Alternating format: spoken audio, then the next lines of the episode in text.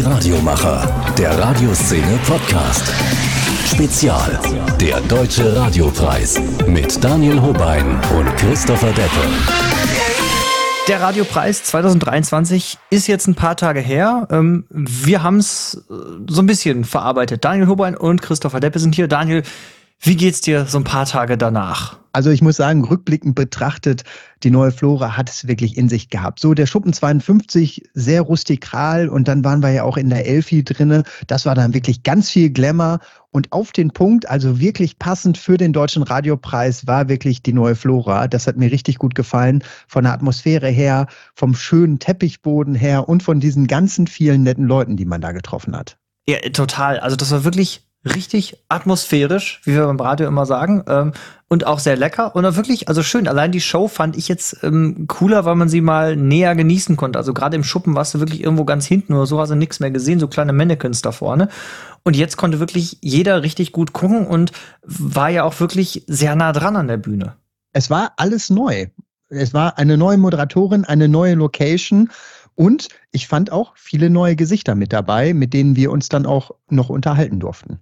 Ja, wir hatten ja diesmal äh, das Glück und wirklich das große Privileg, dass wir wirklich hinter die Kulissen gucken durften. Also wir sind ja schon einen Tag vorher angereist, haben wirklich hinter die Bühne geguckt, was da so abgeht, wie auch dieses Musical-Theater von hinten aussieht. Fand ich auch mal ganz spannend, wo die ganzen Mamma mhm. Mia-Kulissen da noch rumstanden.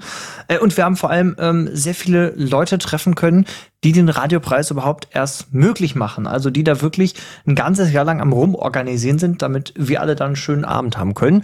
Einer davon ist Marco Manshold. Weißt du ungefähr, wie viele Kilometer du pro Tag hier durch das Gebäude läufst? Es ist tatsächlich unfassbar viel, seitdem wir Montag respektive Sonntagnacht hier angekommen sind. Ich hätte einen Schrittzähler einbauen sollen ins Handy. Ich habe es tatsächlich nicht aktiviert, von daher ich weiß es nicht mehr. Es sind so viele Kilometer, du kannst es dir nicht vorstellen. Du bist für die Gesamtproduktionsleitung verantwortlich, also im Endeffekt, dass alle Gewerke irgendwie ineinander greifen.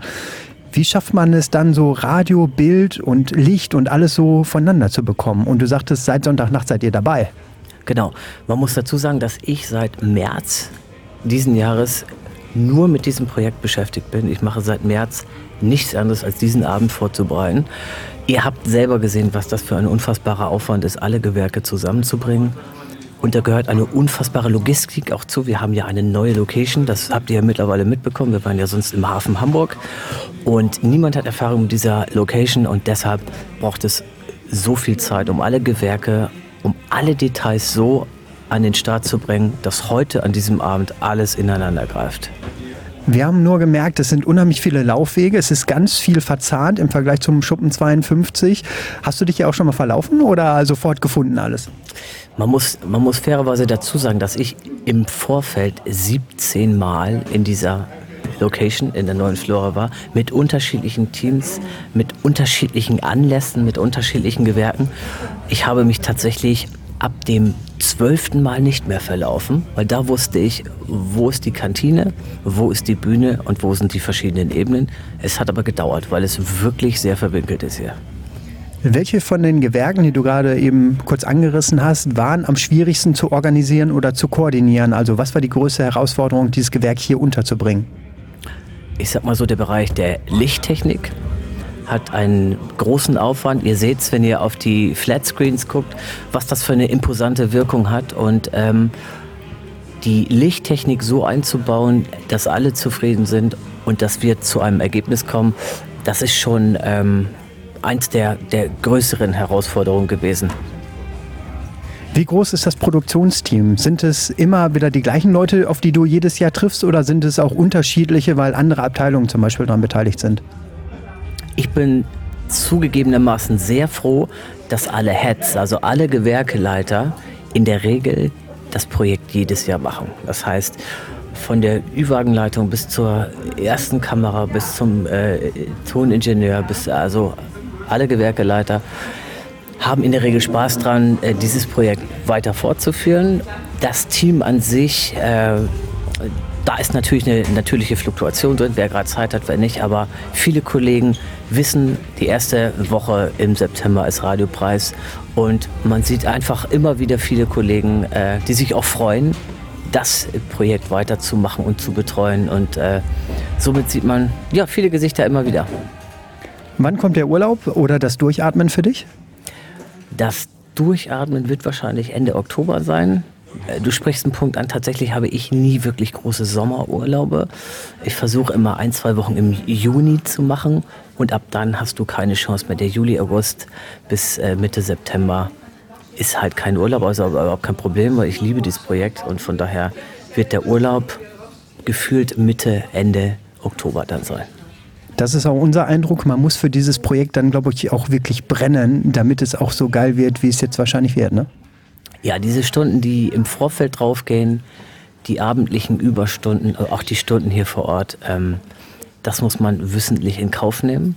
Das weiß man natürlich, wenn man hier mitmacht, aber wenn man dieses Projekt liebt und unterstützt und so dafür brennt, wie ich es tue, ist es am Ende des Tages egal. Und man freut sich einfach nur, wenn es Donnerstagabend ist, Showtime ist und um 22.30 Uhr man sagen kann, es hat alles funktioniert und man ist einfach nur glücklich dann.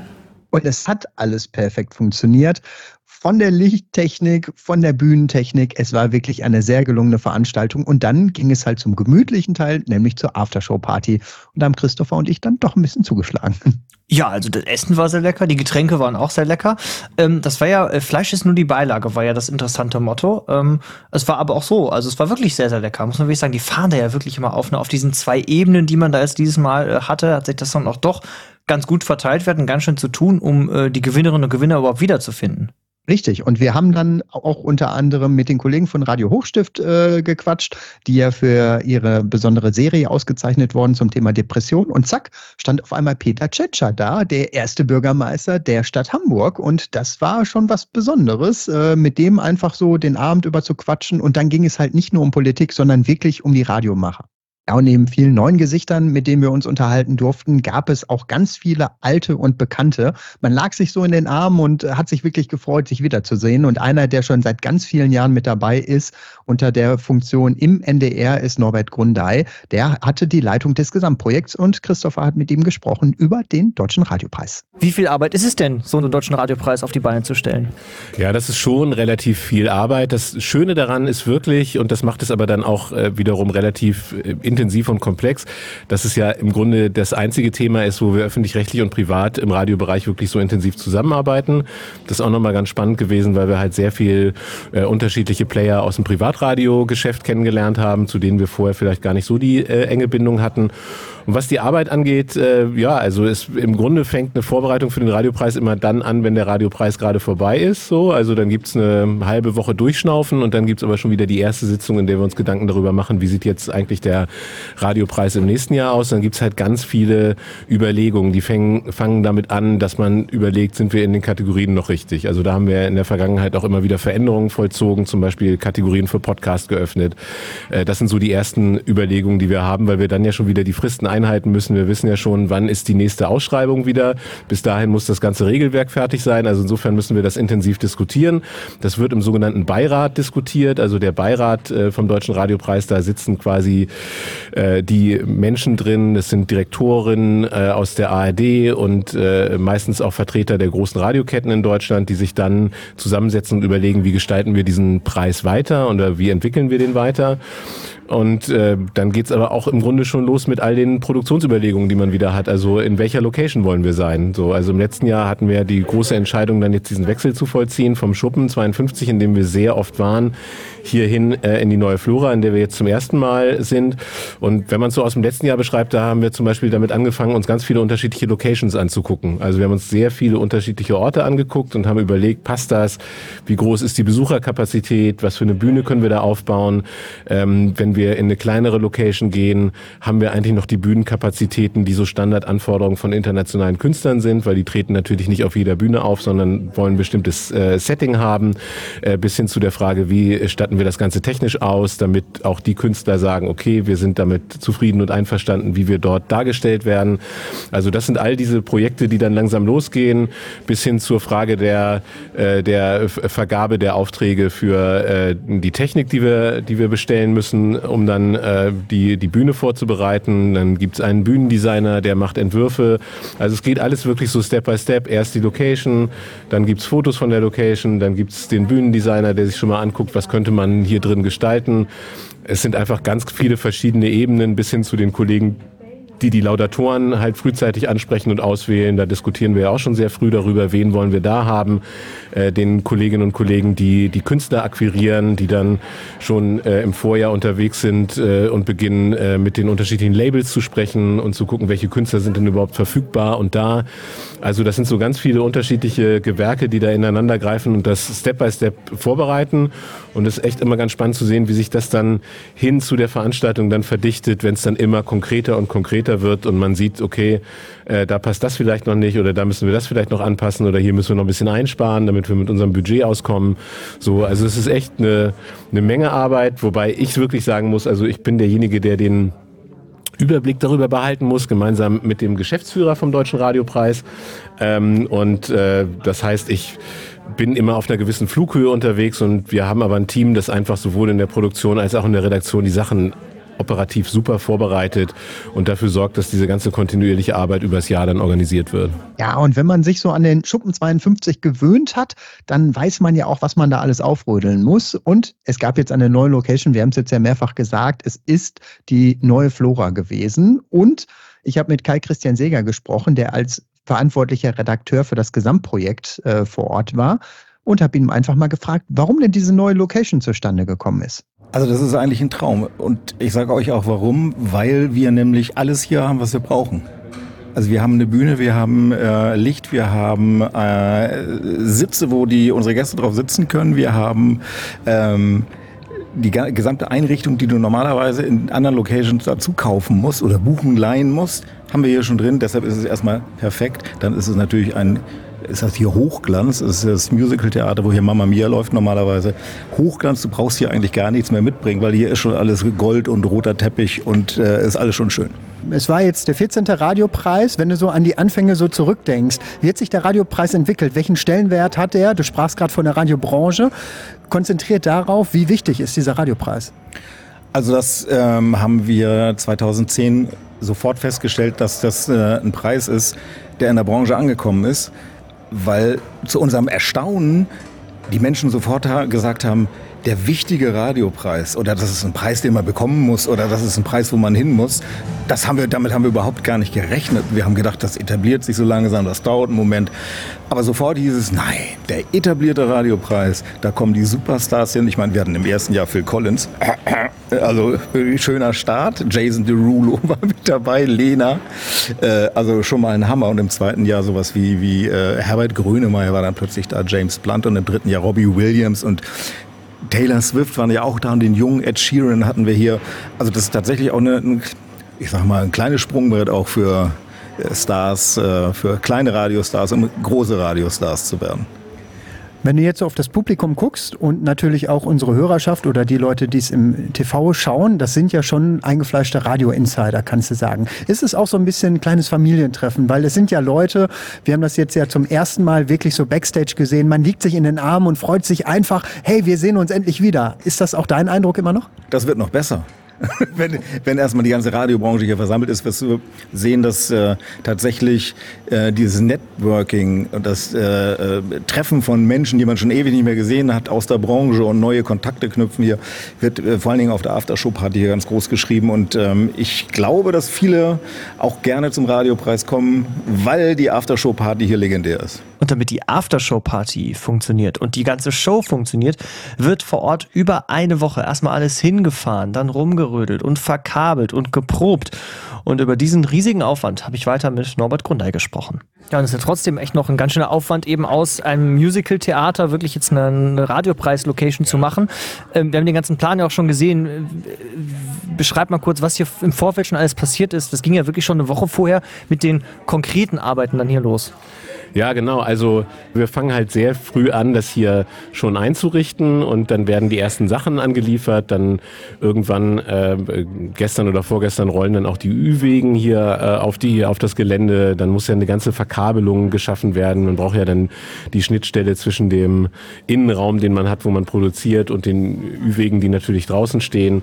Ähm, die, die, ganze Lichttechnik muss äh, installiert werden. Also es ist halt einfach eine Vielfalt unterschiedlicher Elemente bis hin zu dem Produktionsbüro, in dem wir hier sitzen, damit wir eine Infrastruktur haben, ähm, wie wir arbeiten können geht ja bis heute weiter, dass wir dann heute noch eine, eine Sitzung mit dem Krisenteam haben, wo wir dann halt auch immer vorher einmal wirklich mit allen beteiligten Verantwortlichen diskutieren, okay, was ist, wenn hier irgendwas passiert, wo treffen wir uns, wer ist der Ansprechpartner, wie organisieren wir das, wer hat am Ende das letzte Wort, äh, der oder die entscheidet, äh, wir sagen die Veranstaltung jetzt äh, ab oder wir räumen den Saal. Und wie räumen wir den Saal.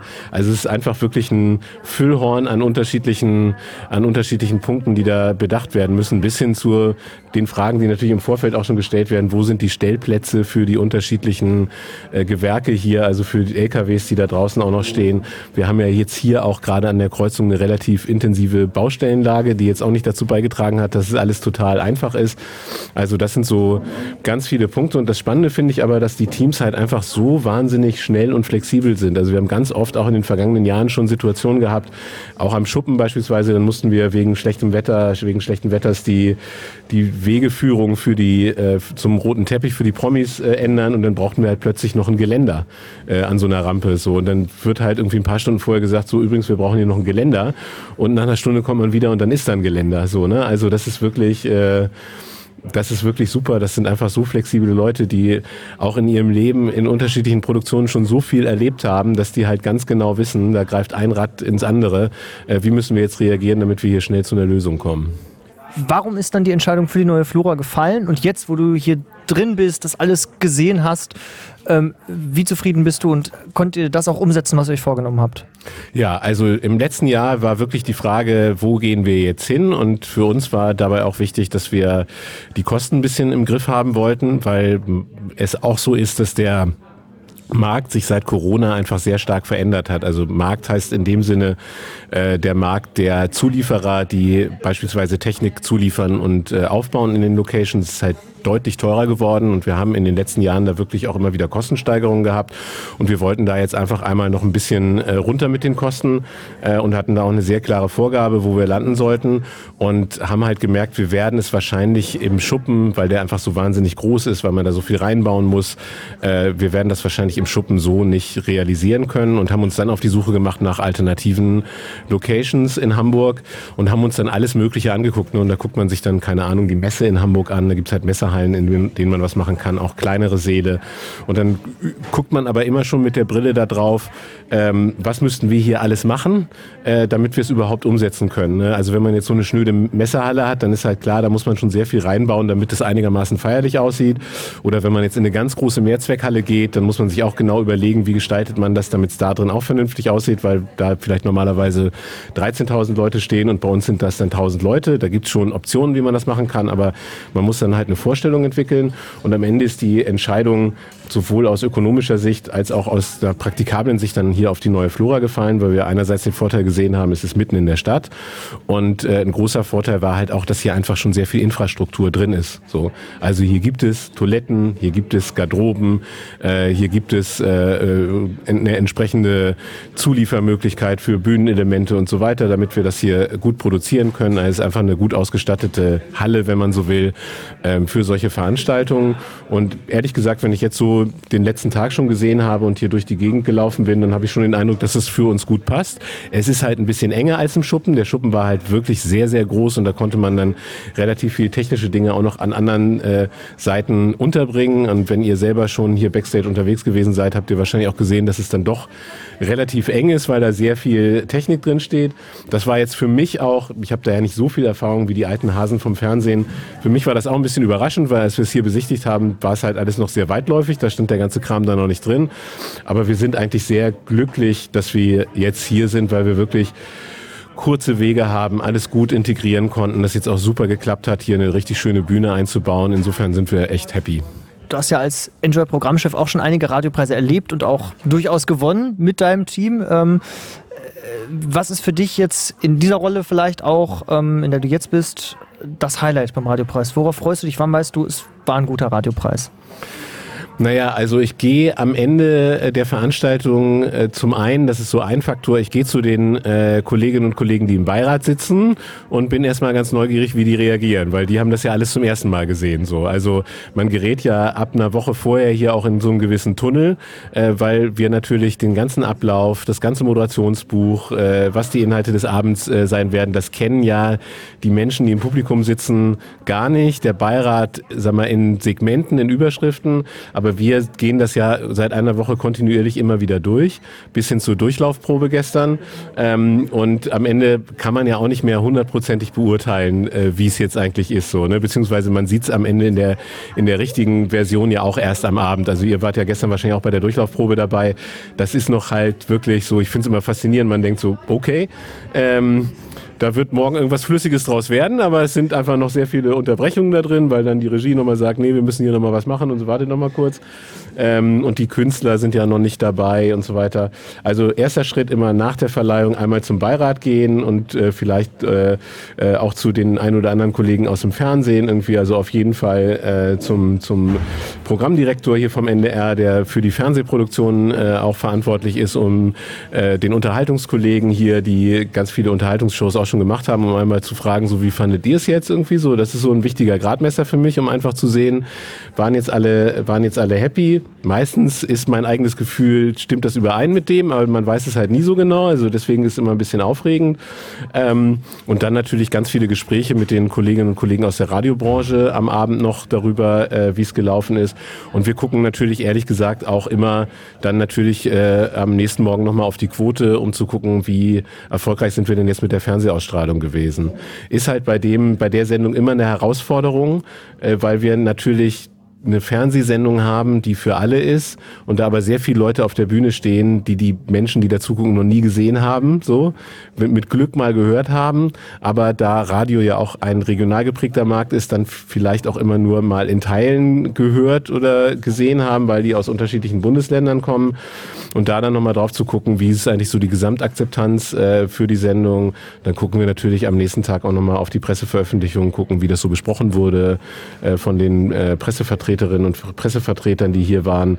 So, und dann hat man so einen äh, Gesamteindruck. Aber äh, also ein großer Stein vom, vom Herzen fällt einem schon mal, wenn die Veranstaltung zu Ende ist und äh, alles geklappt hat, äh, was man sich so vorgestellt hat, weil das weiß man halt vorher immer nie genau, ob es hundertprozentig geklappt hat. Dann hoffen wir, dass du noch ein bisschen mitfeiern darfst, dann auch auf der Aftershow-Party. Auf jeden Fall. Vielen Dank. Und die Aftershow-Party, die war dann auch wirklich richtig schön. Norbert war entspannt, alle anderen waren entspannt, weil einfach die Produktion so wieder richtig gut geklappt hat. Neue Location halt, aber trotzdem altbewährtes Team hat wunderbar funktioniert. Und das fand ich auch ganz cool auf der Aftershow-Party. Ähm, vor allem auch auf der Party dann da unten in dieser Disco da hinter diesem kleinen Türchen irgendwie, dass ich da auch wieder viele aus dem Regiewagen zum Beispiel gesehen habe. Also, dass wirklich alle, die an dieser Show beteiligt waren, dann auch wirklich frei hatten und auch mitfeiern konnten im Endeffekt waren alle mit von der Partie. Ne? Also du hast von der normalen Bühnentechnikerin, die alle Requisiten hin und her geschubst hat, bis zur Regie, bis zur Ablaufregie, bis zur Online-Redaktion, alle mit dabei gehabt. Alle haben gemeinsam gefeiert, standen in der Disco zusammen und haben dann mal richtig Gas gegeben. Und es war auch wirklich nach dem Radiopreis verdient. Wenn man das so verfolgt hat, die ganze Woche nur unter Strom, nur unter Anspannung und dann löste sich das alle. Und auf einmal, Radiopreis war durch, der 14. und Stimmung war super. Ja, das habe ich jetzt ja das, dieses Mal das erste Mal wirklich so wahrgenommen, was da für eine wahnsinnige Arbeit hintersteckt. Das hat ja Marco vorhin auch schon erzählt, ne, wie lange er daran plant, wie viel Produktionsprogramm schon die ganze Woche über da am Start ist, damit dieser eine Abend wirklich so funktionieren kann. Und jetzt haben wir uns ja auch gefragt, wie geht's denn nun weiter? Ich meine, das ist jetzt einmal ein riesiger Aufwand, alles neu zu organisieren für die neue Flora, zu gucken, was braucht man da, was ist da vielleicht anders. Das war ja im Schuppen schon alles eingespielt. Und wie es weitergeht, genau das hast du Kai Christian Seger gefragt. Wie sieht die Planung für nächstes Jahr aus? Steigt ihr jetzt schon ein oder könnt ihr euch jetzt erstmal Ruhe, ein bisschen im Kopf sondieren, vielleicht Nachbesprechung? Wie sieht euer Konzept jetzt aus? Ja, danach besprechen, sondieren, das müssen wir sowieso immer machen, aber äh, wir sind natürlich tatsächlich schon äh, tief in den Planungen für 24. Man hat immer das Gefühl, der Radiopreis ist vorbei und dann legt man sich ein halbes Jahr hin und tut gar nichts. Das ist natürlich nicht richtig. Äh, nach dem Radiopreis ist vor dem Radiopreis bei uns und tatsächlich haben wir auch in 23, also bevor 23 haben wir schon für 24 einen Künstler gebucht, weil der war nur noch so zu kriegen. Lasst euch überraschen. Dieses Jahr gab es ja auch einige Überraschungen und es waren ja sensationelle Stars mit dabei. Ist es noch schwierig, die Leute für den Radiopreis zu bekommen, weil ja der Markt auch an Hochkarätern immer ein bisschen kleiner wird? Oder sagt ihr, wir sind der Radiopreis und die Leute freuen sich eigentlich darauf, bei uns zu spielen? Wir müssen das gar nicht sagen, weil ähm, für die meisten musikalischen Künstler ist es tats tatsächlich so, dass Deutschland ein riesiger Markt ist, also ein wichtiger Radiomarkt. Und jetzt haben sie die Chance, einmal Danke zu sagen, sich bei ihren RadiohörerInnen zu bedanken für alles. Und das nutzen sie. Nur deswegen kommen wir wirklich an hochkarätige Acts ran, weil die sagen, Mensch, die Radiobranche ist versammelt, Radiosender übertragen es live. In diesem Jahr waren es ja mehr als 60 schon wieder. Das ist eine Chance, die nutze ich. Kann man schon sagen, 24 wieder neue Flora oder geht's zurück in den Schuppen? Äh, wir möchten gerne in der neuen Flora bleiben und das sieht gut aus. Da haben wir es gehört. Also nächstes Jahr der Deutsche Radiopreis 2024, der 15. dann schon.